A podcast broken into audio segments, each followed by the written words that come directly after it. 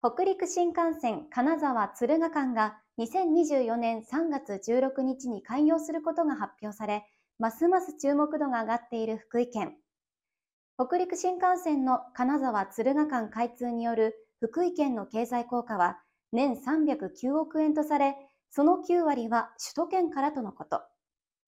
そんな延伸される北陸新幹線の終着駅、敦賀駅を今回取材してきました。敦賀駅周辺には、敦賀赤レンゴ倉庫をはじめ、気比神宮や金ヶ崎城跡がある金ヶ崎エリアなど、様々な観光スポットがあります。海外からの観光客も増えてきている敦賀赤レンゴ倉庫。担当者に半年後に控えた新幹線敦賀駅開業について伺いました。敦賀赤レンガ倉庫では、えーと、大人の方からお子様まであの楽しむことができる施設となっていますので新幹線開業で、えー、たくさんの方が来ていただいた時にあのいつ来ても敦賀赤レンガ倉庫は楽しめる施設でいきたいと思っています。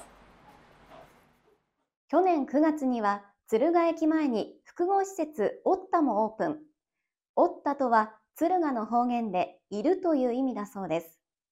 その中でも新しいスタイルの書店、知恵並木は3万冊を超える本がまるで迷路のように並び、新幹線駅開業後の敦賀の玄関口としてシンボルとなる施設。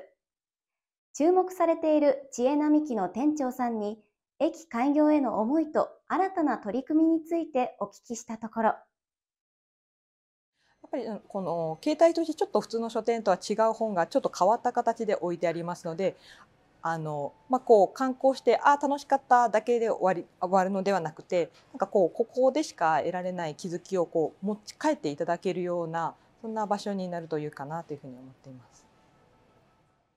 えっとまあ、先日あの英語版のパンフレットをあの作成しましてであのバイリンガルの本も新たに追加で仕入れましたのであの一緒にあの、まあ、国籍関係なく楽しんでいただけて日本の文化にもあの触れながらこうあの、まあ、それをあの、まあ、外国の方だけでなくて日本の方もあのこういうふうに日本がこう伝えられているっていうのを知っていただいてあの一緒にこうそういった本を通じて交流が生まれると良いかなというふうに思っています。そして今回の新幹線駅開業に伴う広報などを担当する敦賀市観光部新幹線誘客課の上野さんに駅開業についての思いを聞きました。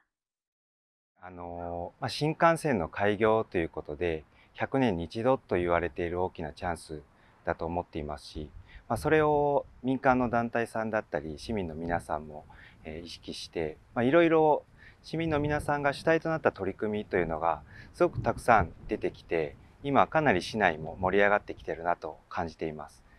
そのこういったものが継続されてその開業したことによって敦賀という町に行ってみたいと思っていただけるお客さんがたくさん来ていただけるような、まあ、来た方にまたもう一度来たいと思っていただけるような町になっていくんじゃないかというふうに期待しています。